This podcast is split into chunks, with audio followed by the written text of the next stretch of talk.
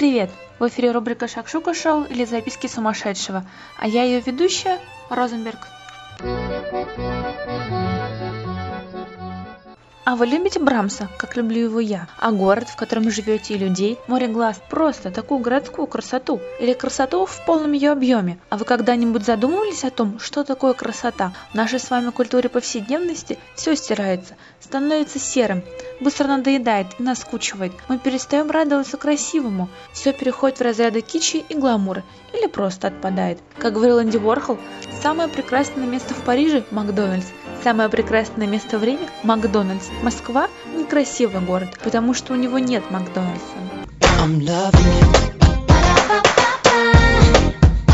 Красота – понятие сложное, противоречивое и является важнейшей категорией нашей с вами культуры. Она присутствует всюду – здоровый образ жизни, внешний вид и умы, сердце и искусство. Уорхол долго рассуждает на эту тему в своей книге «Философия от А до Б и обратно». Кстати, очень рекомендую. Ухоженные люди по-настоящему красивы. Не имеет значения, что они носят, с кем они, сколько стоят их украшения одежды, и насколько хороший их макияж. Если они не чистоплотны, они некрасивы. Самые обычные и немодные люди в мире могут быть красивыми, если очень хорошо ухожено. Как вам такое сравнение? Одри Хэбберн или Кортни Лав? Кто кого?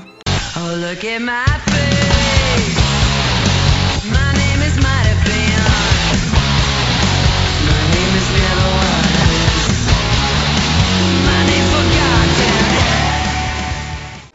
понятие прекрасного для человека и общества носит духовно-практический характер. Не зря же современные фотографы играются с пластикой тела и душой в глазах модели. К примеру, Хельмут Ньютон, классика. Божественные женские формы, фантастические черно-белые кадры, нет ничего прекраснее. Или мадам Парипетти, одна из наиболее странных и удивительных персонажей из мира фотографии. Красота ее работ, вдохновленная сюрреализмом, граничит между модой и скульптурой и человеческим совершенным телом. О том, что такое красота или прекрасно, мыслители спорят издревле и до сих пор. Причем, с одной стороны, постоянно подчеркивают неоспоримую существенность красоты, как абсолютную ценность жизни и культуры. С другой, постоянно твердят об ее изменчивости. Как говорится в одной народной пословице, для одних красота в волосах, для других в лысине. И в то же время за красоту умирают и убивают. К ней стремятся, надеясь, что именно она поможет спасти мир. Да, красота Raj. Опять-таки, Энди Уорхол утверждал, украшения не делают человека красивее, но помогают ему чувствовать себя красивее. Если на красивого человека надеть украшения и красивую одежду и поместить его в красивый дом с красивой мебелью и красивыми картинами, человек останется таким же, но будет думать, что стал красивее. А вот если красивого человека одеть в тряпье, он станет уродливым. Всегда можно сделать человека менее красивым. Красота, которой грозит опасность, становится более красивой, но красота в грязи останется уродливой. Энди Уорхол. Чой ты вьешься над моей головой? Ты добычи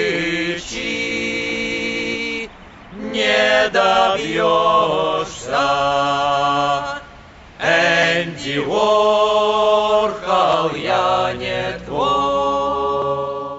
Каждого человека собственное чувство прекрасного, как и у художника. Искусство невозможно без понятия красота. Как вам такая подборка? Фрэнсис Бэкон со своими картинами людьми, известными как магма тел, ужасающие, уродско-серые, безнадежные, но глаз своих с его полотен тебе не оторвать. Альберто Джакометти создает завораживающие, утонченные скульптуры. Глаз отдыхает, а мы впадаем в экстаз медитации. И топ, моя самая любимая Фрида Кало. Вся боль красоты естественной и душевной переходит на кисть великой и неподражаемой.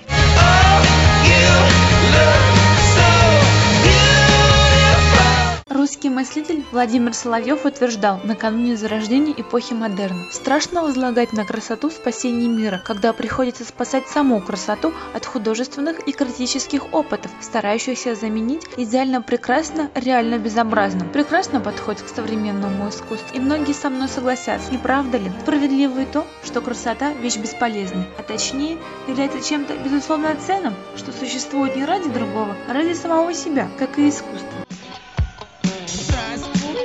big banana. Должен ли объект искусства обязательно быть красивым, спросите вы меня? Нет, для того, чтобы какой-либо объект мог быть объектом искусства, он должен лишь вызывать ассоциацию у вас. Это может быть ассоциация новизны, необычности или, возможно, даже угрозы. Примеры этому можно найти во многих галереях и музеях, где выставляются так называемые инсталляции, первоначальный замысел создания которых состоит далеко не в красоте, как спящая соцработница Люсьена Фрейда или «Моя кровать» Трейси Эмин. Лучше один раз увидеть, чем сто раз услышать. Я был в Нью-Йорке, музей Гугенхайма. Я тоже. Пятый этаж, современное искусство. Захожу. Смотрю, висит картина. Желтый параллелепипед. Подпись. Желтый параллелепипед. Я думаю, ну вообще-то сто лет назад Малевич что-то в этом роде уже нарисовал. Тема закрыта. Ладно, иду дальше. Два треугольника, красный и синий. Подпись. Два треугольника, красный и синий. А я думаю, что это? А это, оказывается, два треугольника. Иду дальше. Смотрю, куча мусора. Обнесена веревочкой и подпись. Куча мусора. Вот. Камиль стал уже разбираться в современном искусстве. А то. Дальше я легко угадывал название. Но иду дальше. Смотрю, туалет. Ровно такая же веревочка. И подпись. Туалет не работает. Я стал думать. Это туалет не работает? Или это произведение искусства под названием «Туалет не работает»? Так, и что оказалось? Не знаю. А я подумал, туда же все равно писать нельзя, потому что э, либо туалет не работает, закрыто нельзя, либо ты насышь в произведении искусства. Прямо художнику в душу. И пошел искать произведение искусства под названием «Туалет работает». Далеко не всякое искусство прекрасно, но тем не менее это искусство. Как икона китайского современного искусства Джан Хуань.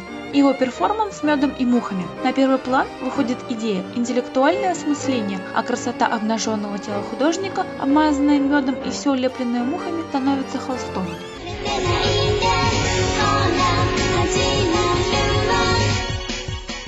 Другое дело вкусы. Они определяются исключительно условиями той культуры, в которой человек воспитан. Единых критериев в области искусства установить просто нельзя, начиная с венер эпохи Возрождения и кончая эротической серией Джеффа Кунца, где изображается неистовое наслаждение мастера современного искусства с порнозвездой Чечелиной. Искусство всегда было занято одним – творило новые сущности.